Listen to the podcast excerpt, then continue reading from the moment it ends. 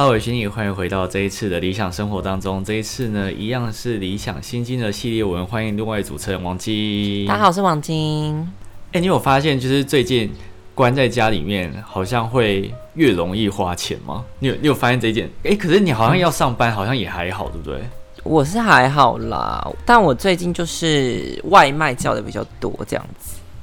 哦，因为因为老实说也不敢出门，虽然说最近很多店家都有推出，如果你是外送自取的话，他们都会变很便宜。可是好像，但我不敢外出门啊。好像有车的人才会比较敢去拿外送，因为像我也不太敢，除非是离家里很近那一种，不然如果要长长距离，我就不太敢。对啊，而且重点现在就是外送的那个生鲜就很难叫，都有点叫不太到。，对，就是就算你下单了，他到时候还是会被取消，所以就所以就只能一直叫外送吃的这样子。而且我很常遇到，就是我每次只要看到 App 上面出现生鲜，像全联或家乐福什么的，我就是跟我室友一起说：“哎、快点，我们快点来点。”因为有时候它是突然出现，然后你可能点完之后，它就突然关掉了，就是你也没办法下单。而且有时候你下单完之后，他还会给你就取消，就说没有了这样子。对，之前有下单过，有下单成功两单，然后都是他可能原本跟你说，哎、假如你十点好了，他可能会跟你说，哎、十一点四十到，然后他就一直往后延，往后延，然后到最后变成可能两三个小时之后才会到。外送员他们都会就是一个外送员同时接很多单这样子。对，然后你就看到他中间就说，哦，他还会去送另外一个据点，等一下才会送送过来你这边。对，就有点烦，所以就最近就想说啊，算了啦，就直接叫吃的就好了，不要懒得叫那些神仙了。我之后在假日的时候会比较常叫外送，平日还是会自己煮，我不会，我现在几乎都叫外送，我我好少自己煮了。因为上班很累，是不是？呃，算是吧，就有点懒惰，老实讲，就有点懒了。因为其实我有叫那个蔬果箱、蔬菜箱，嗯。然后我是叫家乐福的，我是五月三十叫，原本是我设定六月九号要送到，结果它就是应该外送或者什么低温就比较久吧，然后到时候六月十一才到，然后它里面我觉得还算是蛮多样菜的，大概有十样左右吧，然后六九九，可是我发现实动态之后，很多人都说他们觉得很贵，十样菜六九九，所以平均一样七十，但一样多少？大概多少的量？就是大概两个人吃的那种菜，它不是小小把，它就是都还蛮大把，然后高丽菜什么的，然后它有五样叶菜类吧，然后就是什么瓜类、地那个五什么五谷根茎类就是一半，我觉得就是各半这样，那是有机的吗？好像是哎、就是它上面有一些是有机的，嗯，如果是有机的话，我觉得一包七十不会很贵，但如果不是的话，这样算起来就有点贵。可是我觉得对我来讲，我觉得还好哎、因为至少我不用出门，就是你是啦，懂啊，就是我是。我不需要，因为现在大卖场还是最多确诊者的地方啊，就是我有那个主机，所以我就想说，算了啊、反正至少可以不用出门，然后省下这一点钱。那那个菜是新鲜的吗？对啊，都没有烂掉，哦目前来说都没烂掉。那还可啦，那还可啊。上礼拜也有叫了新北农业的蔬菜箱，好像十七、十八号那一周会送来，所以我也还蛮期待。所以我我怕，但是我突然很怕就会煮不完，因为他们突然就挤在挤很近送到，我就很怕煮不完。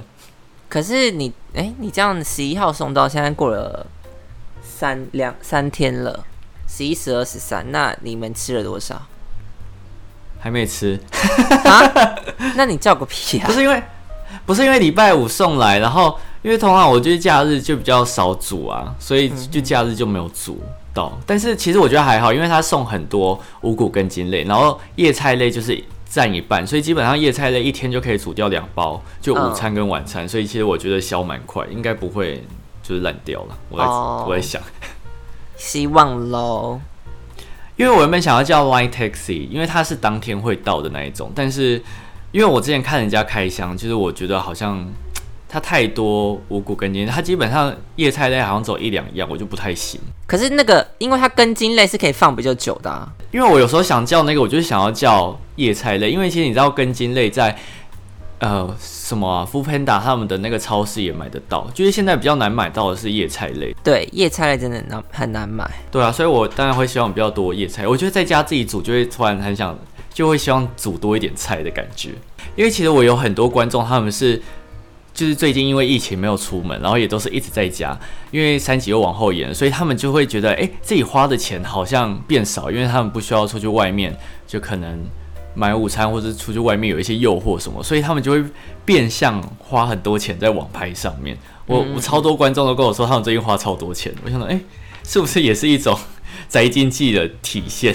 但我自己是本来就很少会在外，就是在外面购物，就像我在外面看到东西，我也不太会买，我通常都是在网购，所以其实对我来讲真的没什么差、欸我自己发现。哦，因为你本来就不会在哦，对了，这样也是。可对是，我觉得有些人是在家里，他们就觉得啊，我好像反正都没有出去，就是他们会觉得刷卡好像不算是花钱的那种感觉，就会变成因为有时候你可能出去外面上班，因为买午餐什么，可能还是会用到现金。然后他如果现在都是用刷卡，他会觉得哎、好像没花到什么钱，所以就会花更多。因为没看到钱本人嘛。对，因为现在网购太方便了，你要绑个行动支付或者什么的，就是一键都付款，所以其实变得花钱没痛感。所以如果说你在这最近这段期间很常订网购的话，你要记得去看一下你这信用卡未出账的账单是不是有暴增。你有算过你信用卡大概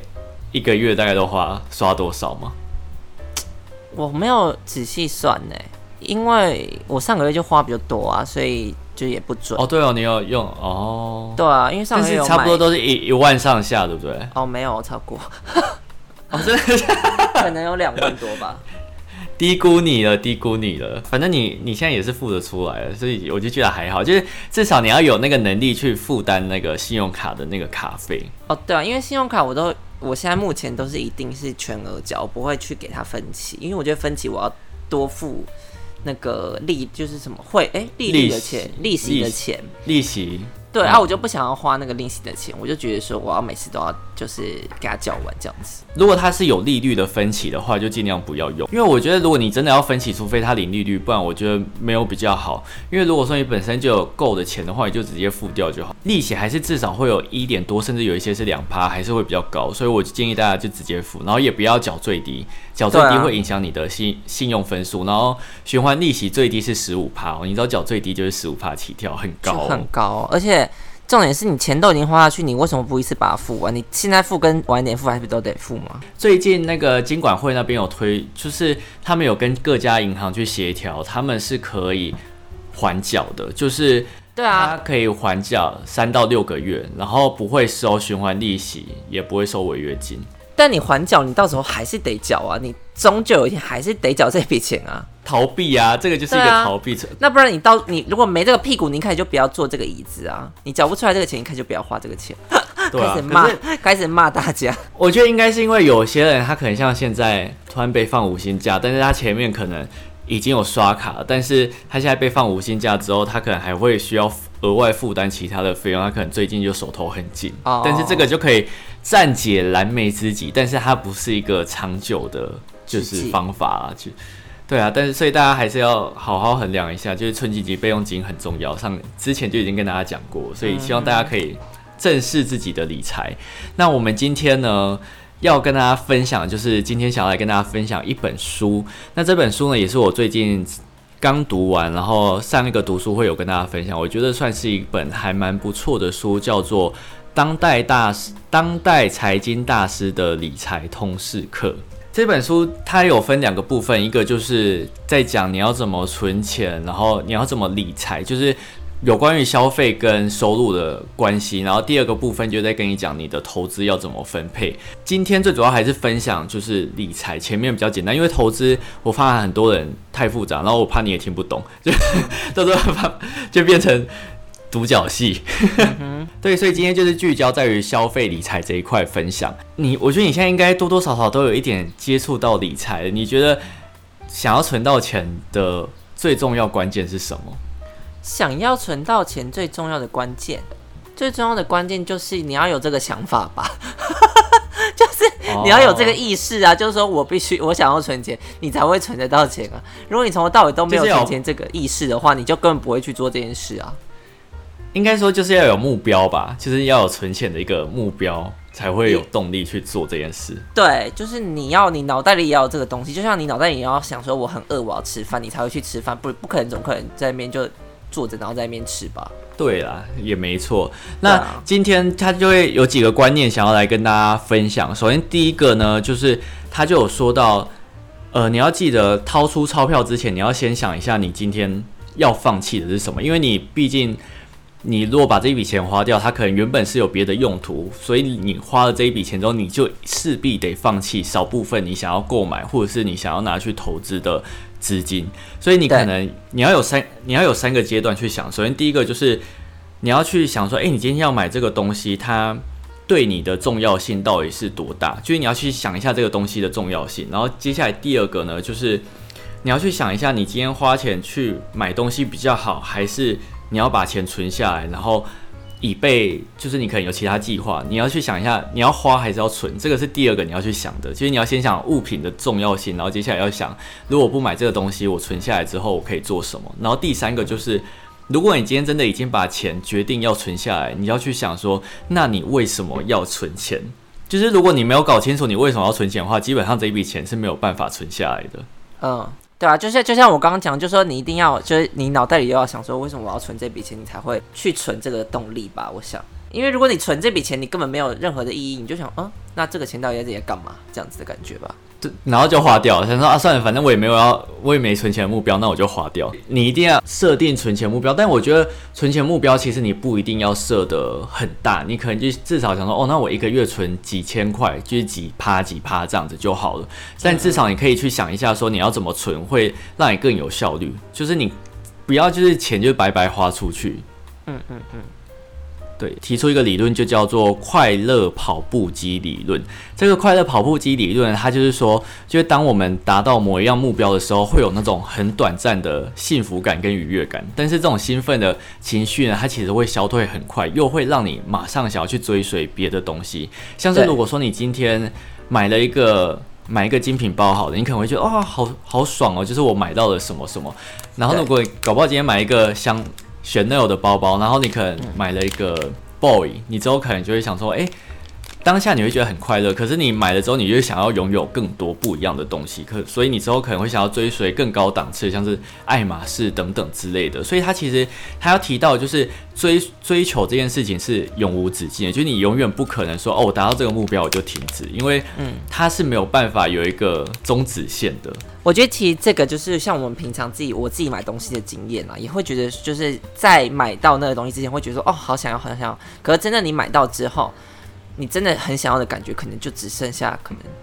maybe 两天吗？两天之后，你就会看到那边哦，就就这样的感觉。对，所以之前有些人很常讲一句话，就是说钱没有不见，它只是变成我喜欢的东西。但是其实这句话有一个有一点矛盾，就是因为其实你不知道你会喜欢这个东西喜欢多久，多久所以它其实。对，所以它其实像那种兴奋感，它其实消退很快。然后它里面又有提到一句话，说生活水准并不是幸福与否的绝对因素，而是我们收入以及财富跟周遭人的比较值。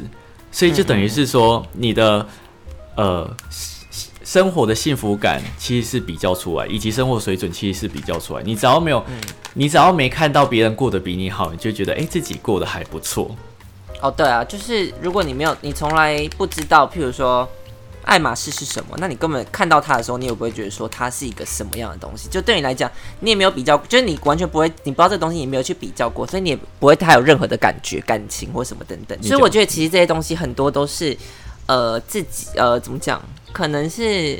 厂商营造出来的一种幻想嘛，就是我把它营造出来一个就是这样一个很有价值、很高级的东西，但其实如果他老实讲，在你的生活中真的讲没有没有什么太大帮助。老实说，对，因为有些人想要买那些东西，他只是追求一种崇尚、崇高的那种感觉吧。就是有些人买东西，他们其实只是想要被投射那种羡慕的眼光。而且我觉得现在的比较累的一点，就是因为现在社群软体、社群媒体太发达了，所以你永远都会看到那些过得比你好非常多的人，你就会觉得啊，自己不知道为什么在做这些事情，然后会觉得自己好像一事无成。但是我要跟你们讲，那些东西都是经营出来的。对啊，其实每个人他在社群表面上看起来很好，但其实他私底下的烦恼其实跟你一样。他可能就是老公劈腿啊，或者是就是性生活不美满啊，其实都是跟你一样的。然后观众想说：“我有这些事吗？我没有哎。”对，他就说：“哎，是怎样？对啊，是你自己。”对，我跟你讲，因为如果你今天要经营社群媒体，你总不可能一直在上面说：“哦，我今天老公怎样怎样，然后小孩好烦，然后什么。”你你不可能会想要看到这些东西，所以他们一定都是把最好最快乐的东西拿来给你。所以你不要想说：“哦，他生活都过那么好。”没有，他只是可能是。一百趴里面搞不好只有零点几趴是这样，但是他就把它拿出来发照片，所以你就觉得哎，好像很棒。而且你看那些就是常一些名人啊，有社会怎就是那种你知道荧幕荧幕上面的那些人光鲜亮丽，结果还不是离婚的灵魂，就是他们离婚率感觉比平常人高很多哎。而且他们就还会在那边晒恩爱，但是到最后还是离婚。对啊，所以就其实它是就是表面上的一个东西啊，就是其实你平常生活中的朋友周遭感觉离婚率没有像就是。那个就是你知道娱乐版上的名人那么长这样子，所以其实他们对看似高兴，但其实真的高兴也不尽然。我觉得有一句话很重要，就是快乐跟痛苦其实都是比较来的。我不知道你之前有没有听过表姐讲一句话，就是她不知道是谁，她朋友吧的妈妈被倒汇了，可能。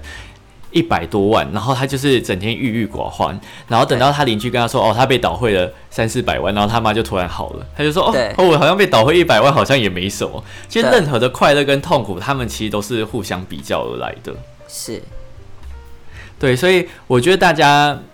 虽然说要停止比较很难，但是我觉得不要把别人的生活太放在心上，因为你过你的就好了，就是你也没办法去过他的生活，所以你其实不需要那么的 care 这些事情。这本书里面有提到，就是花钱的六个建议，但是因为我觉得他有一些建议比较像是在聊天，所以我就提三个比较重点的建议。第一个呢，就是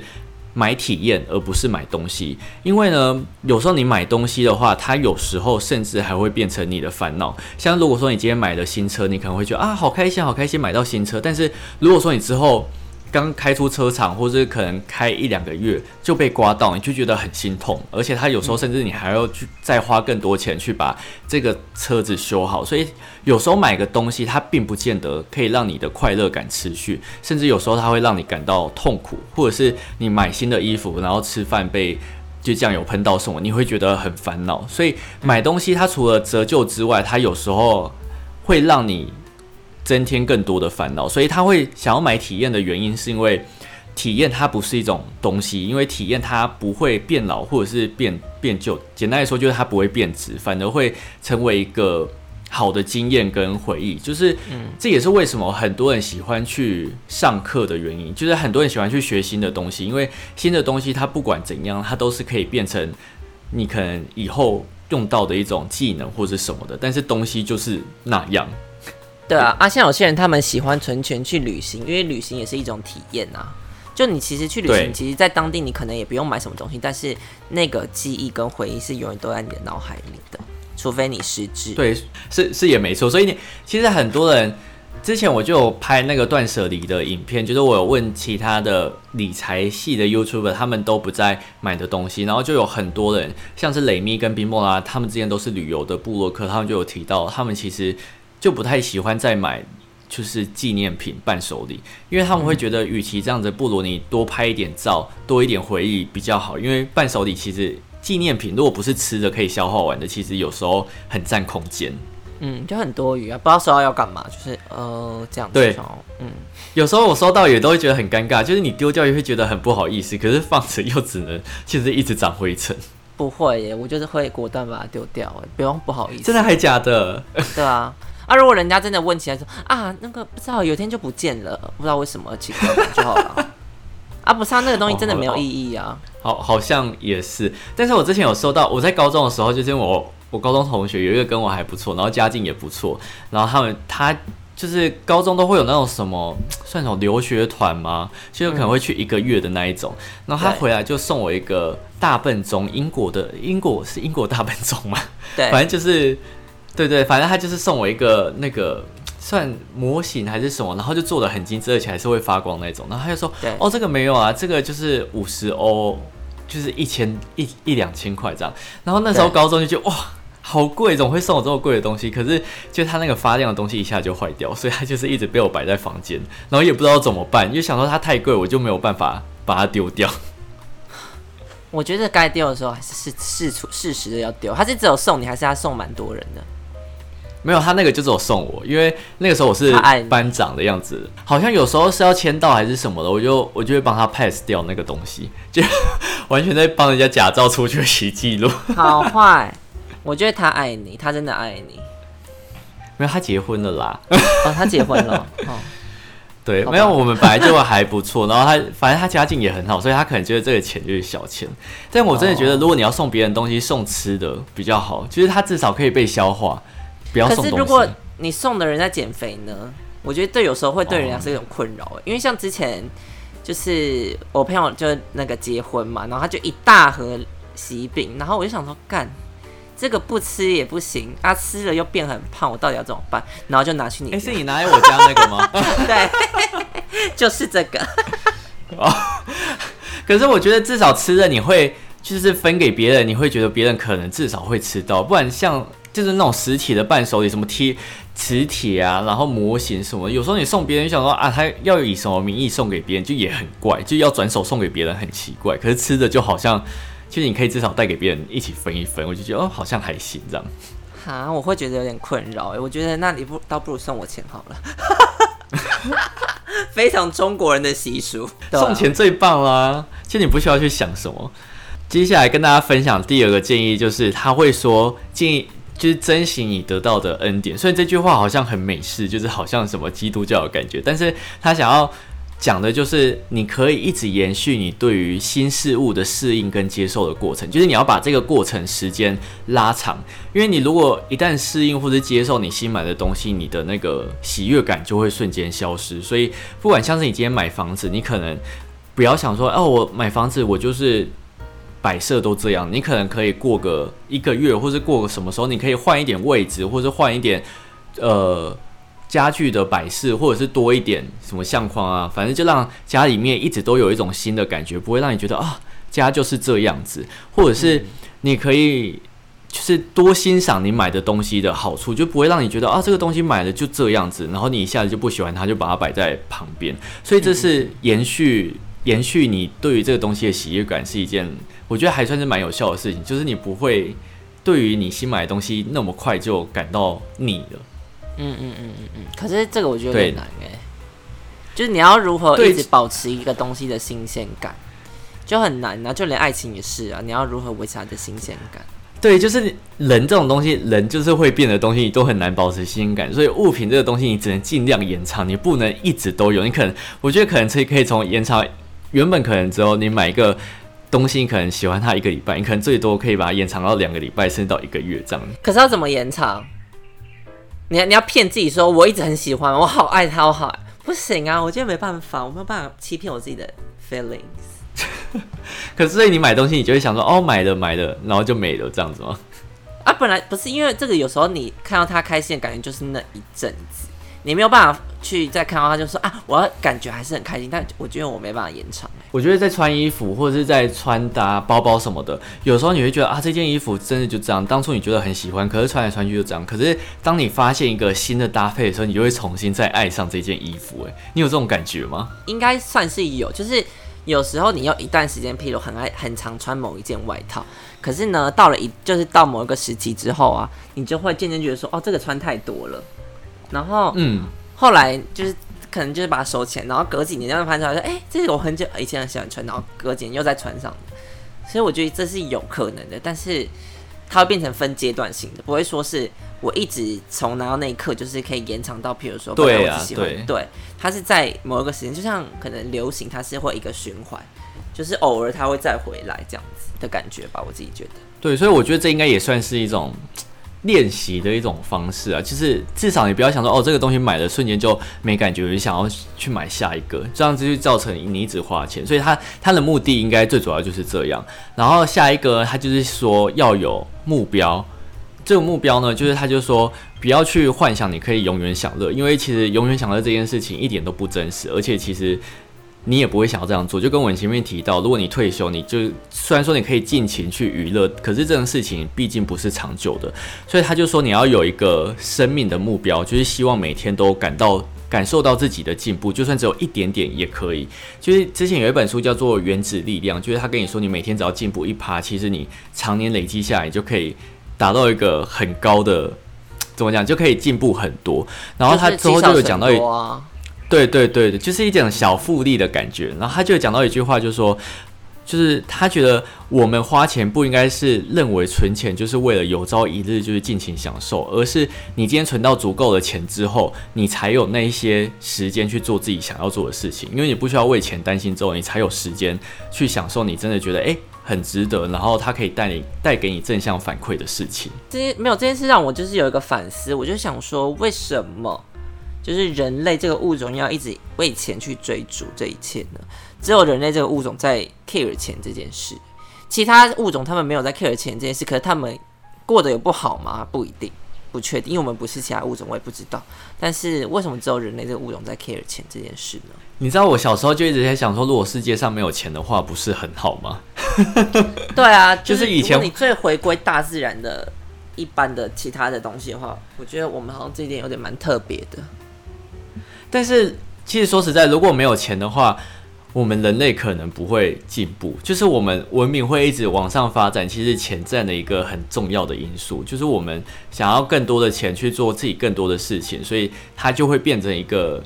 你会想想尽办法赚更多的钱，所以你会想想很多不一样的方式。所以这也是为什么文明可以进步的原因。可是你这个文明的进步到底是进步还是衰败，又是另外一个议题了。